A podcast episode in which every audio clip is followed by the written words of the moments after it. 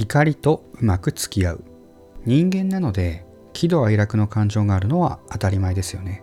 ただ怒りの感情は幸福な人生を送るためには付き合いを考えていかなければいけません。常日頃から怒りっぽい人が幸せな人生を送っているようには見えませんし常に怒っている人には近づきたくないものです。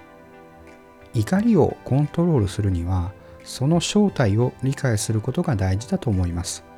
人それぞれ一概にはいないと思いますが僕の思う怒りとは自分の価値基準とギャップを感じた時に起きると思っています。